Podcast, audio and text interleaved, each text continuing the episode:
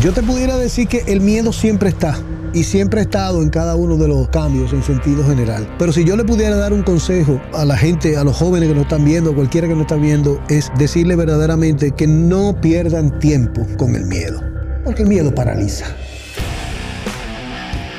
René del Risco Bobea, publicista y marketinero de profesión con más de 27 años de experiencia, conferencista, docente universitario, emprendedor, consultor independiente. Ha sido presidente de varias agencias multinacionales en el país, expresidente de la Liga Dominicana de Agencias Publicitarias, LIDAP, vicepresidente corporativo del Grupo Martí y presidente de la Fundación Tropigas, presidente y fundador del periódico El Dinero, director general SmartFit República Dominicana. Es nuestro invitado en PUB 101. Bueno, hoy nos, nos encontramos de nuevo aquí en PUT 101, el podcast. Hoy tenemos un invitado del área de la publicidad. Es una persona ampliamente conocida. Ha tenido que calzarse los coturnos de su padre porque hereda una fama y un prestigio muy importante. Nos referimos a René del Risco, hijo. Bienvenido, René. Muchas gracias, Edel, y todos ustedes. Gracias de verdad por por la oportunidad, buenísimo. Eh, habíamos estado hablando, yo loco por, por venir, pero tú sabes que uno se envuelve en unas diferentes cosas, ¿verdad? Y se le, se le complica a uno. Pero aquí estamos. Bueno, tanto para Reinaldo como para Osiris, como para Cheo, indiscutiblemente nos place tenerte, porque sin proponérnoslo, hemos querido como ir recatando algunos nombres y tú estás atado a uno de los más importantes que ha dado la publicidad en nuestro país, que es René del Risco, el poeta, el compositor, el artista y el creativo publicitario que creó fama desde diversas agencias de nuestro país.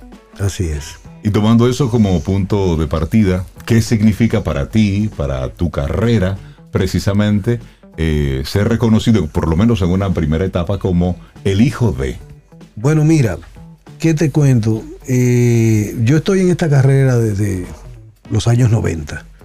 Ahí fue donde inicié mi carrera. Y este, como estábamos conversando detrás de las cámaras, después de la muerte de mi papá, yo apenas tenía un año, mi hermana eh, era un poco mayor que yo, nosotros visitábamos frecuentemente la, agencia Reto, que se quedó mi tío José Augusto Tomén al frente de la, operación de la agencia.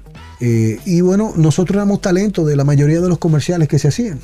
Así que yo crecí envuelto en las producciones de comerciales, en las oficinas de los creativos, eh, viendo los copywriters, eh, viendo las luces. Moisés Andrickson tenía un estudio en la parte de atrás. Se usaba mucho en ese, en ese tiempo en las agencias de publicidad, eh, que eran, eran, eran muchísimo más redondas, que hoy día son agencias de consulta, más que nada, de comunicación, de marketing, pero en ese momento había un, estudio pequeño para hacer capturas, eh, eh, eh, product shots filmados, y Moisés Andrickson entonces tenía un estudio de fotografía en la parte de atrás, de hecho yo tengo fotos en la casa de mi mamá muy pequeño, que Moisés me la tiraba, esas fotos, iba a buscar a mi papá para una producción y él empezaba a tirar fotos y todo eso. Y yo crecí viendo todo eso crecí viendo ese mundo, crecí viendo todas esas cosas interesantes. Eh, los directores de arte, no se me olvida nunca que, se, estaba, eh, eh, había un, ron que se manejaba allá y estaba haciendo un anuncio para la prensa dibujado en acuarela, el director de artes dibujado en acuarela. y yo me quedé viéndolo desde el principio hasta el final. Y ese fue donde yo empecé a, ver las cosas y, yo jugaba mucho en mi casa con que yo estaba filmando un comercial, una cosa, y de repente sin darme mucha cuenta empecé a estudiar publicidad. momento ya de entrar a la universidad. Y bueno, desde los años 90 estoy en esta carrera. Eh, una Tomé la carrera con mucha pasión y nunca, gracias a Dios, eh, Dios me ha dado el don de no ser una persona que se pone presión en la vida con distintas cosas. Es decir, mi padre que hizo un nombre en la, primero en la literatura, como intelectual y como publicitario, siendo no solo de los pioneros, sino de los nombres, eh, eh, de los primeros nombres con producciones históricas eh, de, de marcas y productos históricos con resultados para esa fecha, para, esas, e- para esa época. Pues eso no tampoco me puso presión. Yo eh, lo que trataba era de abrirme camino en una carrera que me gustaba mucho y, de poder eh, encontrar espacios distintos. Y de hecho yo, yo pude en mi carrera, ya cuando se fue, cuando fue madurando en mi carrera, abordar espacios que mi papá no pudo abordar, porque mi papá era del todo el artista y no el empresario. Entonces era, era- él era, era el artista que tenía las relaciones y el, el gran creativo. Pero yo pude, yo, yo tuve que abordar y tuve la facilidad, tuve el don de Dios de, de poder abrir puertas en términos de hacer operaciones de negocios distintas y manejar no solamente la parte de concepto creativo que trabajé, de copywriters, de producción y todo eso. Es decir, yo lo manejaba todo, hasta el negocio, hasta el negocio al final. Y, y eso fue lo que hizo eh, robustecer Claro, mi, mi- claro. mi carrera en, en- en términos generales. No, y en cuanto al, al negocio como tal, no se vive solo de, de la creatividad.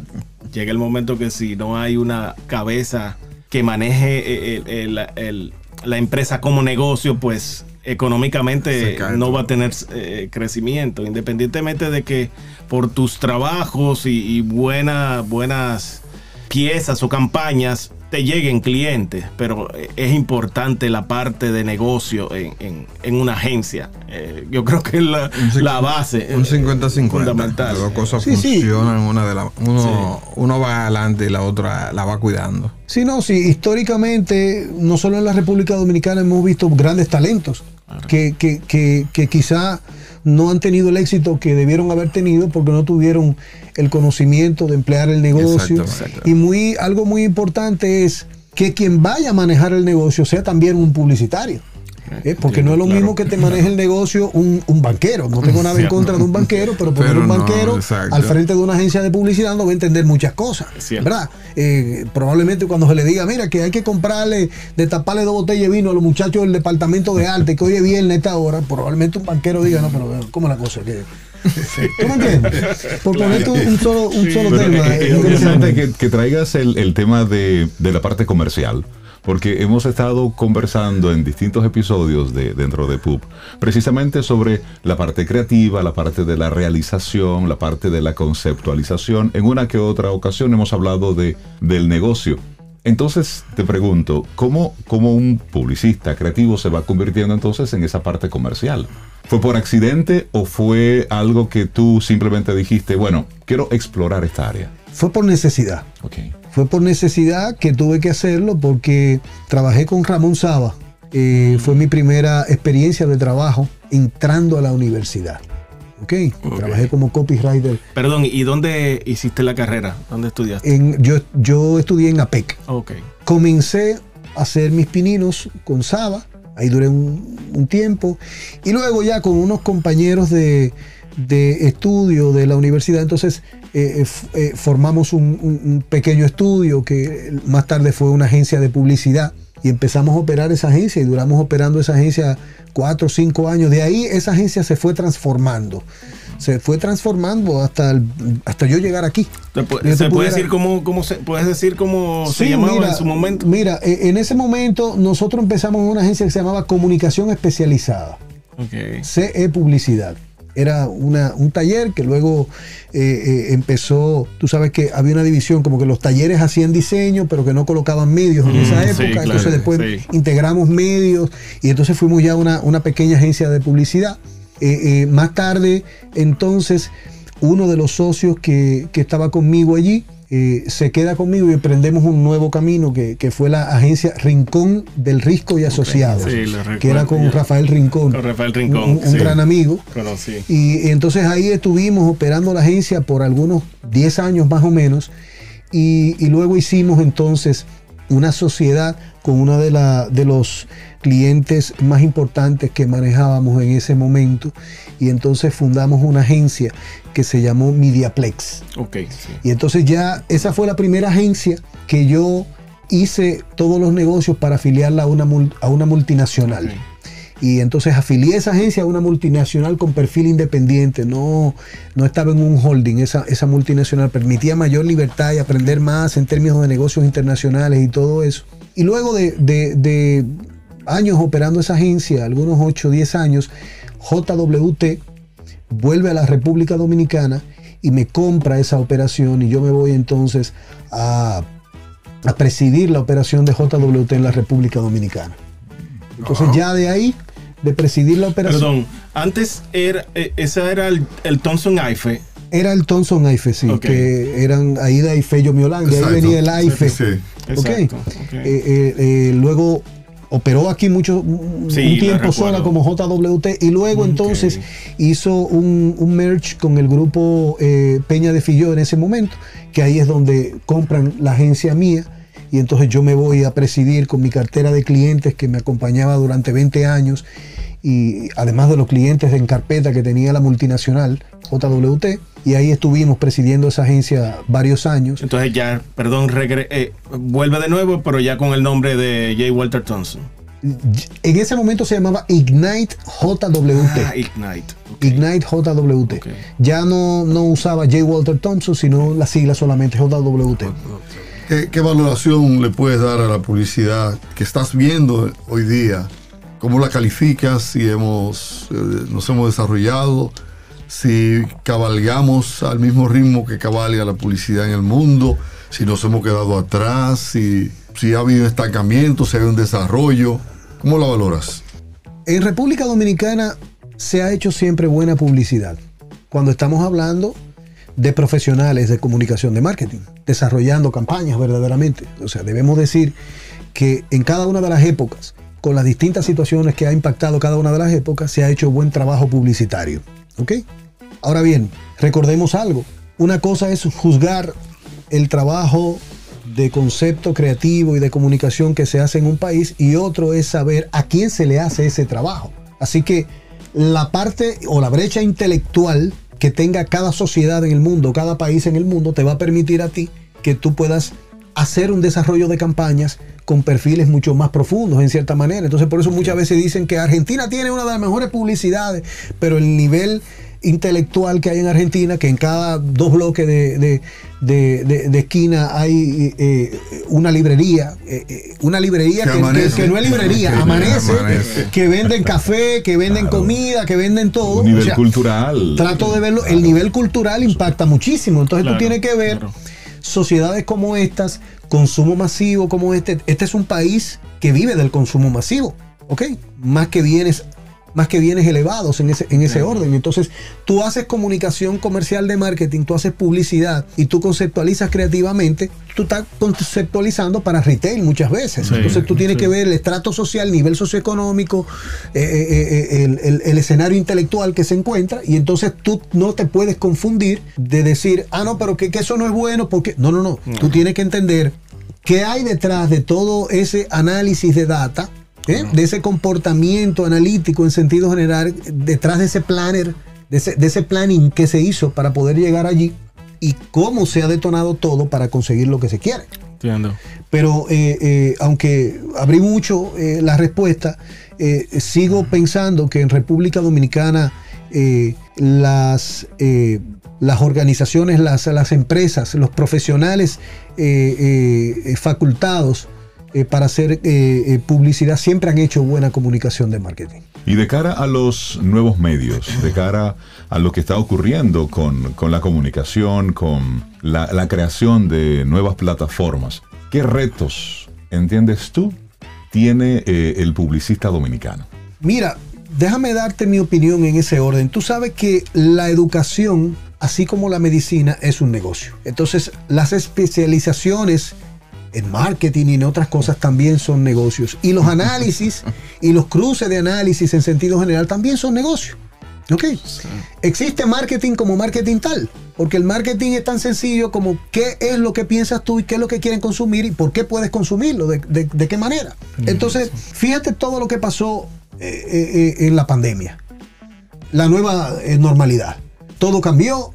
Eh, las plataformas de mercadeo, salieron unos gurús eh, que hacían eh, una- unas conferencias y que tenemos que adaptarnos a esto. Eso es parte de la plataforma del negocio que opera en el sistema, en En el el mundo sistema, entero. exacto. Pero ¿qué pasa? Que 5.000 años atrás el hombre sigue siendo el mismo. Y bajo conceptos diferentes y situaciones diferentes sigue siendo el mismo. Pero desde luego que sí. Apenas han pasado tres años y ya el hombre se apila en los aviones, eh, eh, se da la mano, los novios se besan en la boca. Todo se ha olvidado. Y no es que se ha olvidado, es que el hombre siempre va a ir en pos de lo que le da la libertad. ¿Ok? Entonces, las, volviendo al tema, porque me fui un poco más hondo, las plataformas nuevas de medios no son más que herramientas.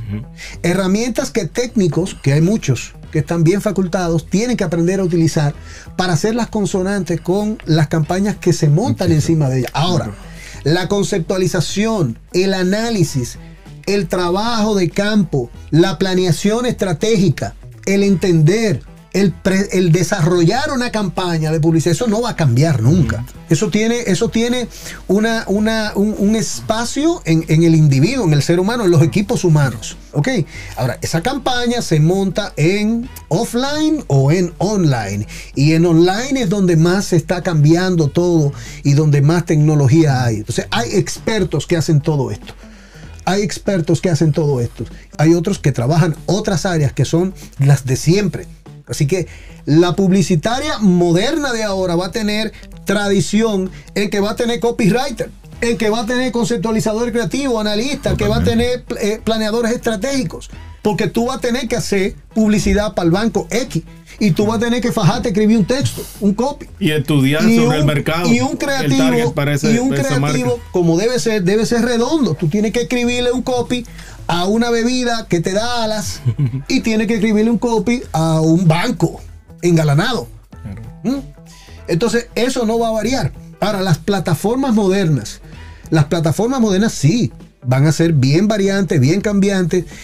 Y yo no te diría que el publicista, eh, el publicista tiene retos de poder o de tener que hacer un trabajo de mayor nivel para poder montarla sobre esas plataformas. No, el concepto está. La bajada estratégica de- de- de- de- del concepto creativo ya se creó. Entonces, vamos, los que manejan las plataformas nuevas, ¿cómo bajamos eso allá? Claro. Y esa es la composición de la agencia actual. La agencia actual en el mundo entero tiene el tradicional modelo de agencia de publicidad y un equipo online completamente. Que es el que se va moviendo con los cambios de los tiempos. Claro. Interesante este, este planteamiento que haces y yo firmo en eso que tú acabas de decir. Es una herramienta, el asunto está en, en- en el uso. Me gustaría que habláramos un poco de, de tu experiencia y tu paso por el mundo editorial, es decir, de trabajando en el, en el periódico El Dinero. Sí.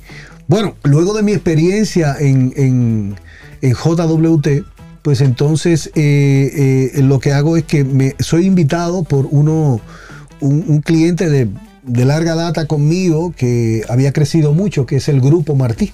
Entonces soy invitado por su, su presidente, su CEO, que es Carlos José Martí, a que lo acompañe eh, desarrollando el departamento de mercadeo corporativo del grupo. Y entonces me fui como vicepresidente corporativo de mercadeo y comunicaciones del grupo Martí.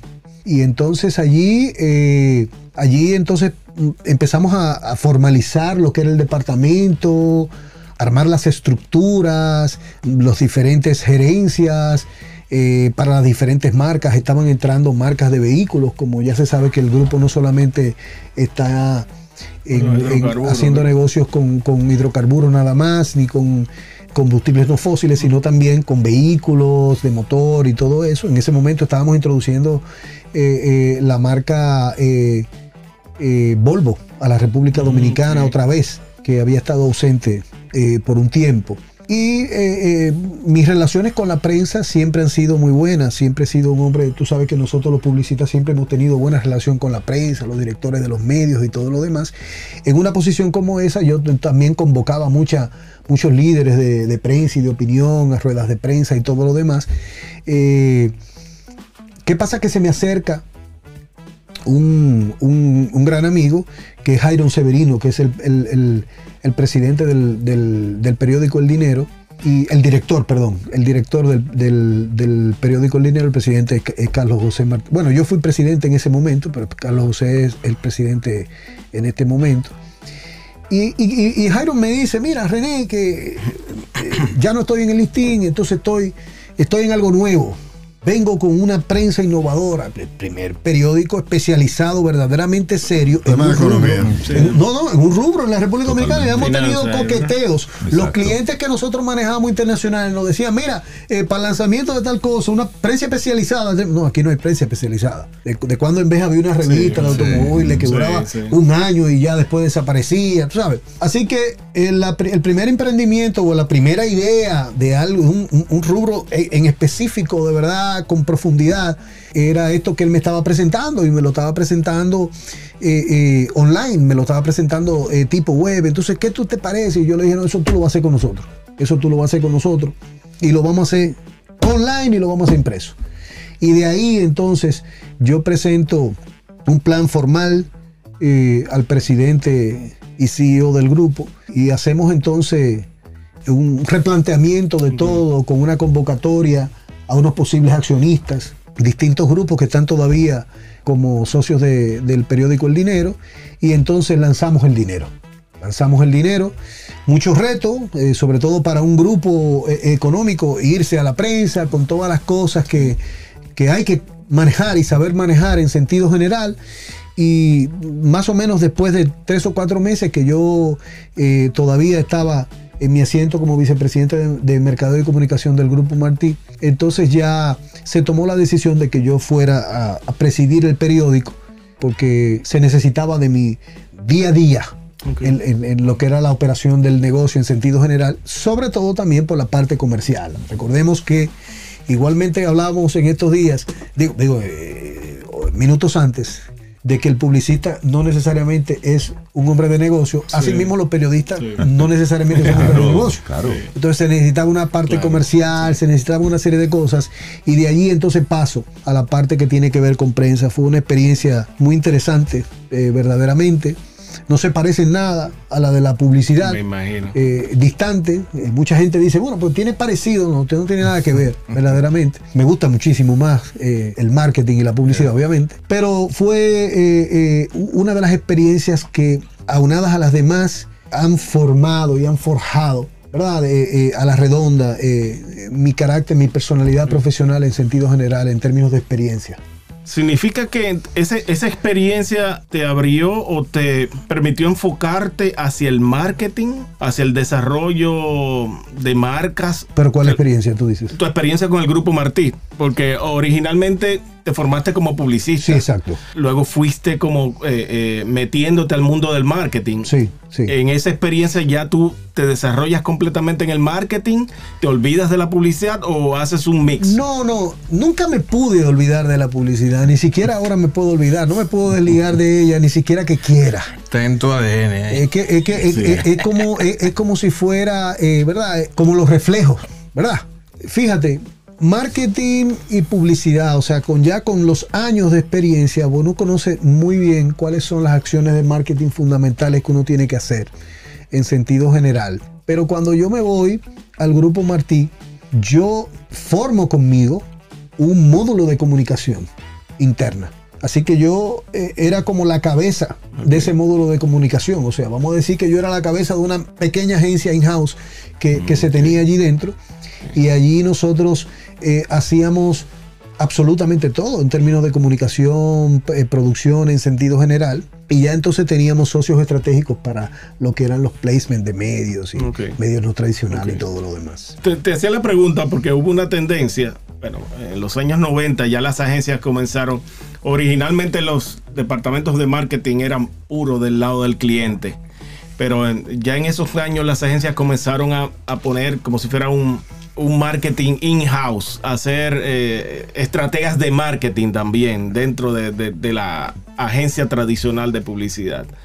Entonces, eh, por eso te hacía la pregunta, si, si esto es, te habías ya, te gustaba más de repente enfocarte en el marketing, eh, trabajar con el, eh, el estudio de las marcas y, de crear...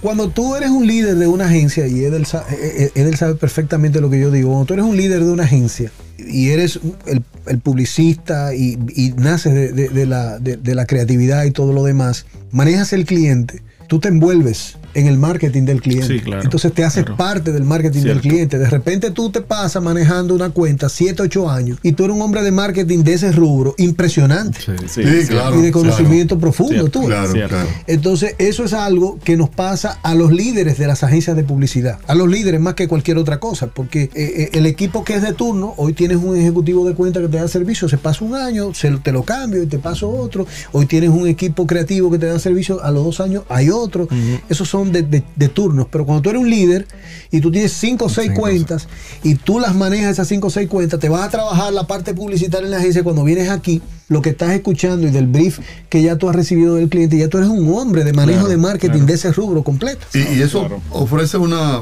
un privilegio eh, tanto para uno como para otro. Porque el líder de esa agencia podría estar en capacidad de hablar en el mismo lenguaje, Claro. con sí. el mismo Así idioma, es. Así es. que el cliente acerca de su marca, de su mercado, de los inconvenientes de su marca. Así es. Y entonces así eh, se- eso faci- facilita mucho la comunicación. No, y- Estamos siempre en el mismo canal. Y como tú no- nos narrabas que originalmente esa empresa no tenía un departamento de marketing, tú fuiste parte de, de ayudarlos a, Sí, a- a crearlos, a.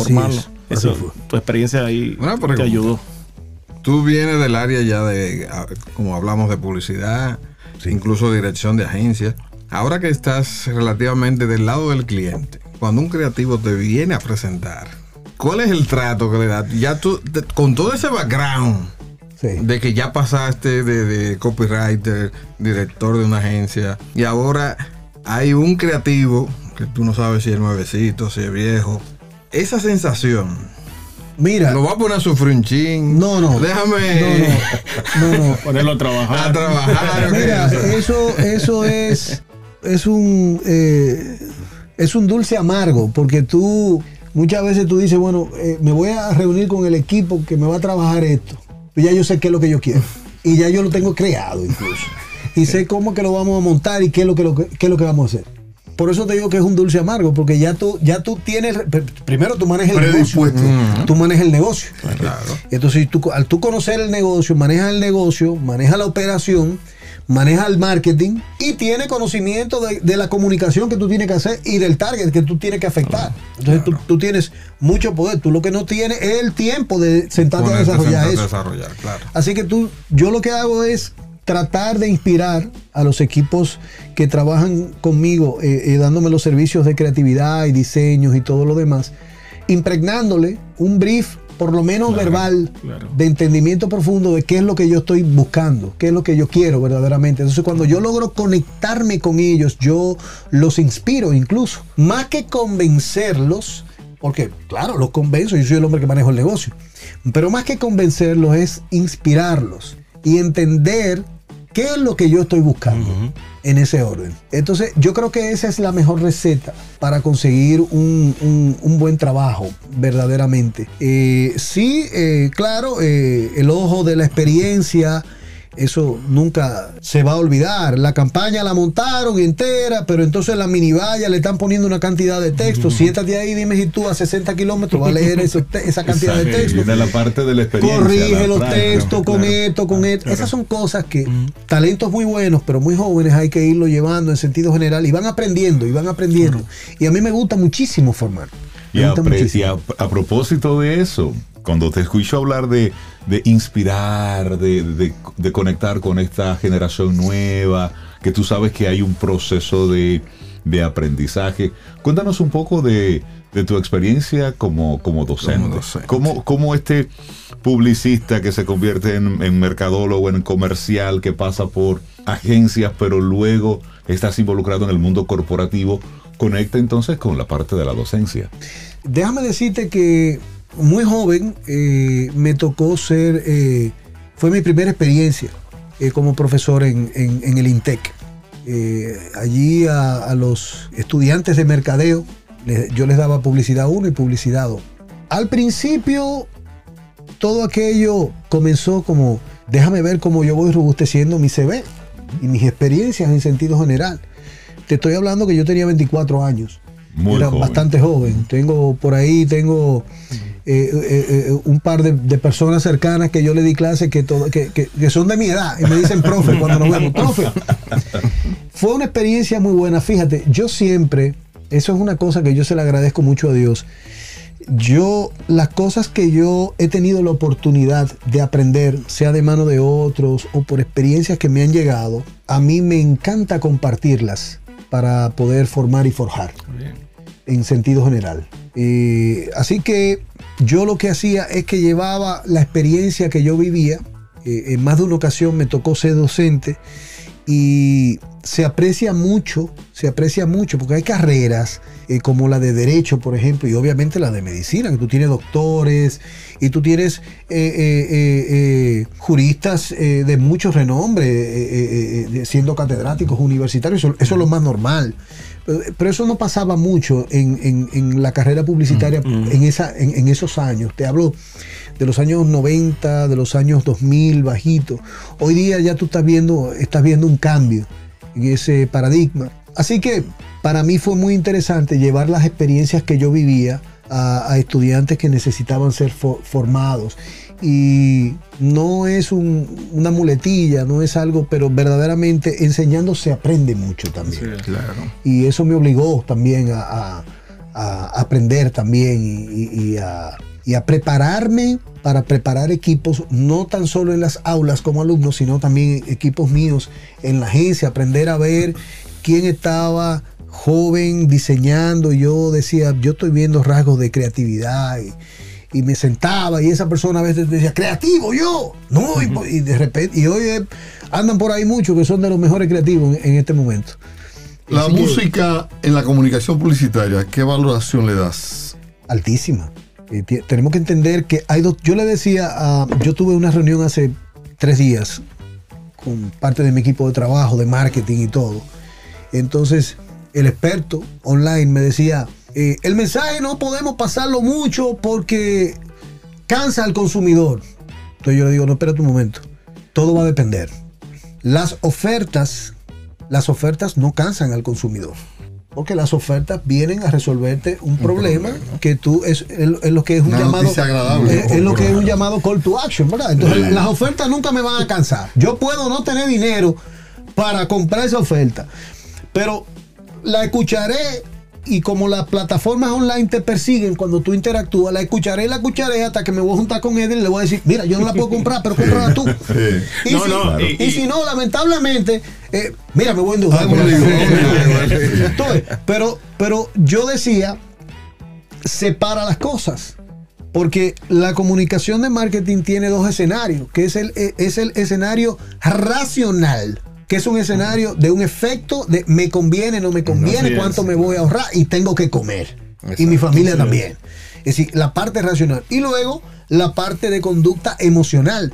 Es decir, la comunicación de marketing tiene esas dos alas. Muchas veces las combina, pero muchas veces otras no las combina. Entonces, una marca es una campaña que te hace un nudo en la garganta, en el corazón y se vincula contigo emocionalmente al decirte, esta marca fue que te llevó ese mensaje y nosotros pensamos así, verdaderamente. Entonces, son historias que se cuentan. Porque yo tenía cinco minutos aquí, no habíamos arrancado y estábamos haciendo historias. Somos contadores de historias Sí, todos. Tú te sientas en un eh, eh, eh, consultorio médico y, y, y- y coges una revista, pero de que llega a uno al lado están hablando de cosas. Hizo frío anoche, no hizo calor, que yo que. Ganamos y, las lo- estrellas. y lo que- y le ganamos las estrellas.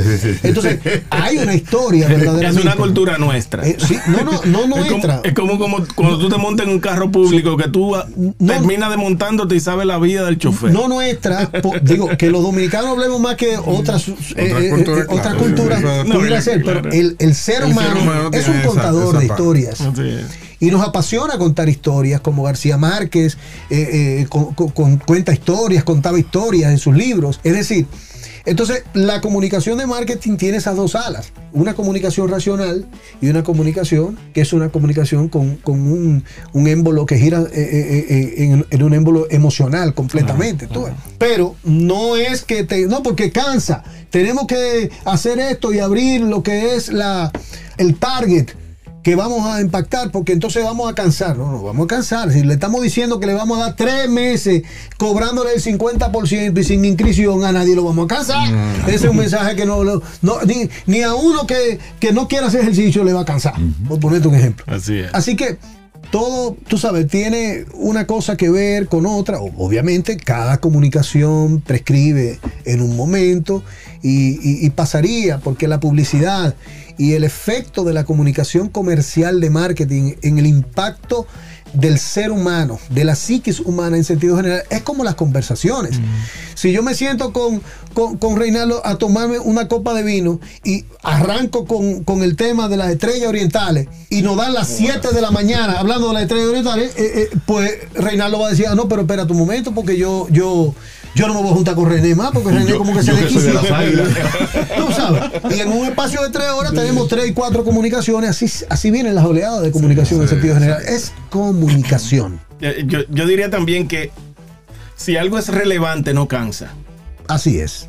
Así es. Realmente. René, ¿qué te mueve? ¿Has pasado por el mundo publicitario? ¿Has pasado por grupos eh, corporativos vinculados a, combustibles, vehículos, luego la parte editorial? Estás ahora mismo en el mundo del fitness, del, del ejercicio. ¿Qué hace que tú te muevas de un, de un lugar a otro? Una de las cosas, y lo repito, lo he dicho varias veces, que yo más le agradezco a Dios son las oportunidades de aprender. Eh, se aprende de todo, se aprende de todo. Hoy día, en mi posición que tengo, teniendo la dirección general de, SmartFit, que es una franquicia en la República Dominicana, eh, he aprendido muchísimo eh, en- en el aspecto operativo de operar este tipo de negocios. Eh, soy un amante de, de lo que es la salud, del bienestar, de, de ejercitarme y todo eso. Así que todo esto se conecta muy bien, ¿verdad? Pero básicamente, eh, veámoslo desde un punto de vista. Nosotros operamos grandes cadenas de gimnasios donde armamos gimnasios muy completos para que la gente se sienta muy bien, pague poco dinero y pueda eh, eh, eh, sentirse mejor, con mejor salud, sentirse que ha logrado y conquistado cosas. Y eso es lo que nosotros estamos haciendo aquí en la República Dominicana. Eso, eso tiene mucho que ver con un pensamiento estratégico comercial y una conducta constante de comunicación de marketing que ha sido ya anteriormente escrita, pensada y luego ya puesta en marcha. Así que si tú analizas, este movimiento tiene que ver con todo lo que hemos hablado en la parte de abajo, en sentido general. Claro. Eh, Porque la parte de manejo también de negocio comercial también es algo que Dios me dio la oportunidad de desarrollarla. Así que vuelvo y te repito que una de las cosas que yo más he aprovechado en la vida es tener los ángulos distintos para poder aprender ángulos distintos, cosas distintas y poder eh, echarlas todas en el mismo bulto de aprendizaje total como ser humano. Eso es importante porque a veces el miedo a, a tú tener 20 años haciendo una cosa y de repente se te presenta esa oportunidad y simplemente el temor a, a lo desconocido, al déjame, déjame cambiar ese tiempo que yo tengo ahí, te ha abierto e- Sí. esas puertas. Y hoy podemos decir, con, con lo que acabas de decir de, de esa franquicia de, de gimnasio, o sea, es sorprendente realmente lo que ha pasado. Yo te pudiera decir que el miedo siempre está y siempre ha estado en cada uno de los, de los cambios en sentido general. Pero si yo le pudiera dar un consejo a, a la gente, a los jóvenes que nos están viendo, a cualquiera que nos está viendo, es decirle verdaderamente que no pierdan tiempo con el miedo. Porque el miedo paraliza. Totalmente. Mm. Aquí muchos de los creativos que se han sentado en ese mismo lugar donde estás han hablado de sus preferencias, preferencias al escribir, al contar cosas a través de la publicidad. Y he notado que muchos de ellos tienen una alta sensibilidad que lo vincula al marketing emocional. Por tanto, muchas de las historias que cuentan tienen que ver con lo emotivo, con lo humano, con lo- los sucesos humanos. Eh, ¿tienes, ¿Tienes tú alguna preferencia a la hora de escribir campañas? Sí, claro. Fíjate, eh, ¿cómo te puedo yo decir? O sea, eh, un pitcher en el argot beisbolero quiere tirar tres tries para ponchar Claro. y lo mandan a dar una base por bola. Intencional. Así que nosotros como publicistas siempre queremos tirar esos tres strikes. Y esos tres strikes se tiran y se impactan siempre cuando nosotros contamos historias. Historias bien escritas, bien armadas, que tienen en el ADN lo que necesita la marca o el producto y que se producen en esa misma, eh, eh, en esa misma línea de calidad. Pero ese, ese, e, eso es lo que todo publicista, tú mismo, todo publicista, nosotros queremos hacerlo de, esa manera. Entonces, ahí, al día de hoy, otra vez, porque lo hubo eh, en aquella época de los años 60 y pico, 70, a propósito de Miguel Alfonseca, René de Rico Bermúdez, muchas historias contadas, aunque historias muy de pueblo, verdaderamente. Eran publicitarios formados, sensibles, eran artistas.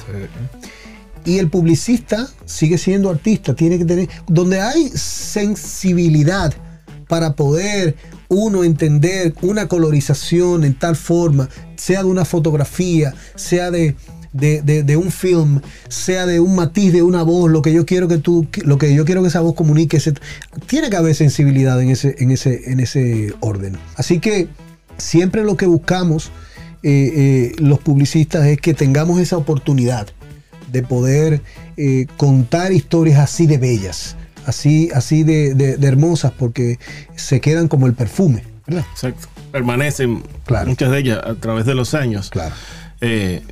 Yo quería agregar que, de esa forma es que podemos lograr que quizás marcar la vida de esos consumidores y, cuando de alguna manera positiva marcamos eh, eh, con un mensaje que los, los estremezca o que les haga sacar una sonrisa, eh, yo creo que eso queda en su mente y, yo creo que, que, esas campañas no se olvidan. sí, bueno, pongo el dedo en la llaga no es que no se olvidan y no necesariamente porque las recuerden lo consumen. Obviamente. Correcto. Eso es cierto. Eh, eh, allí estamos viendo cómo somos miradores de todos los seres humanos. Así que una marca debe hacer todo un caminar eh, con esa misma perspectiva y tiene que tener orientación en, un sinnúmero de otras cosas, fabricación de productos, calidad, colocación de productos, eh, facilidad de consumo al cliente, respuesta del cliente y combinar todas esas cosas para poder tener un, gran éxito. No, es tan sencillo como eso. De hecho, muchos clientes le dicen así a uno, le decían así a uno. Yo quiero un mensaje que la gente se quede con él que se quede con él y que no se le olvide. Ah, no, no, eso no existe. Eso no existe, lo que usted quiere. ¿Cómo que no existe? No, no, eso no es, que no existe. Es decir, un publicitario honesto tiene que saber y además preparado tiene que saber que, no es así. Hay que construir. Claro. Eso es. Construir. Eso es. Además, en todo el proceso, en el marketing mix y la publicidad no es más que un aspecto de eso. Hay que, hay una serie de, de huecos que hay que llenar. Tú tienes que tener una buena distribución del producto, una buena presentación del producto, un buen posicionamiento, un buen precio, son muchos los factores. Eh, la publicidad es uno solo, uno solo de todos esos factores. Y que una marca se va edificando a través de, los años. Eh, una marca que nace ahora definitivamente no va a crear inmediatamente una relación con los consumidores para que, tenga quizás una fidelización hacia ella, sino que es algo que se va formando eh, poco a poco. Así es. Creando relaciones. Es como cuando yo lo conozco a usted, a medida de que vamos teniendo más contacto, hablamos y compartimos, vamos creando una relación más estrecha. Así es. Yo conversaba en estos días con René Alfonso, con el arquitecto, y la conversación giraba en torno a la necesidad que tienen las marcas de tener sus voces.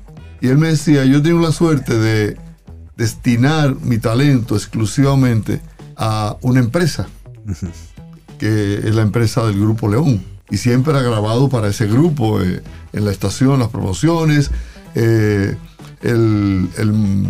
la marca de cigarrillo nacional también fue la voz, el voiceover de, esa marca. Eh, ahora que está Reinaldo aquí, pienso que en nuestro mercado, lamentablemente, los empresarios no valoran la importancia que tiene la exclusividad de una voz para una marca y el papel que juega esa exclusividad cuando la gente, el mercado, de oír esa voz, asocia automáticamente La marca. la marca.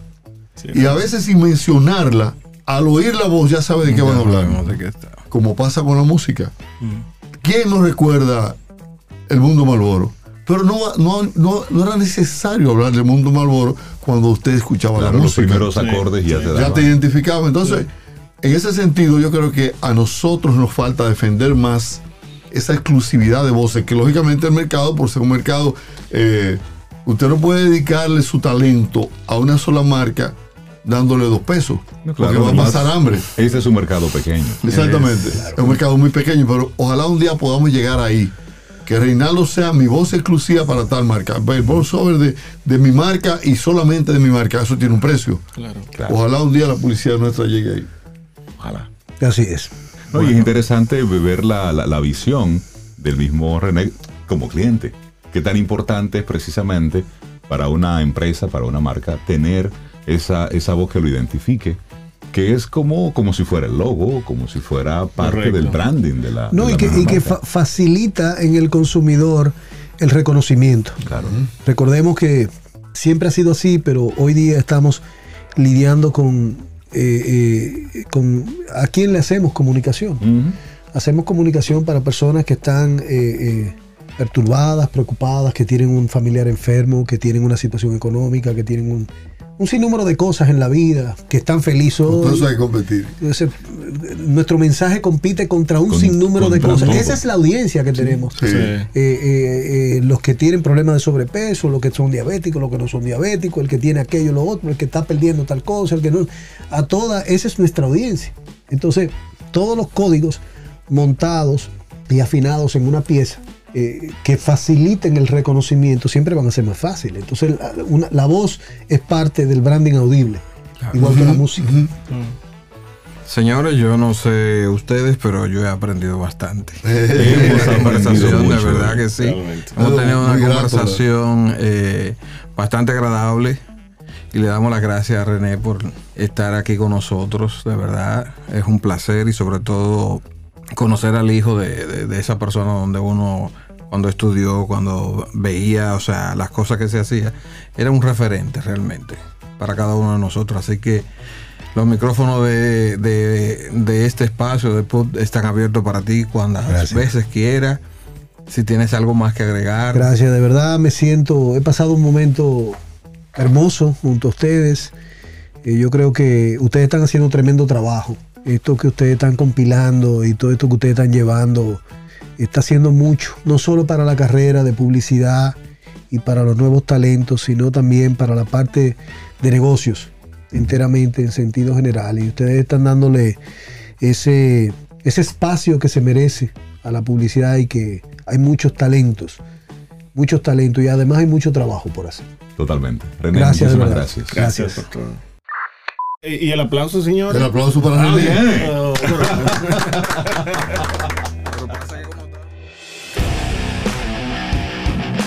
Este podcast ha sido producido por World Voices bajo la conducción de Osiris Sosa, G. del Cordero, José Luis Cabral y Reinaldo Infante. Para más información y contenidos de publicidad, visita pop101.do.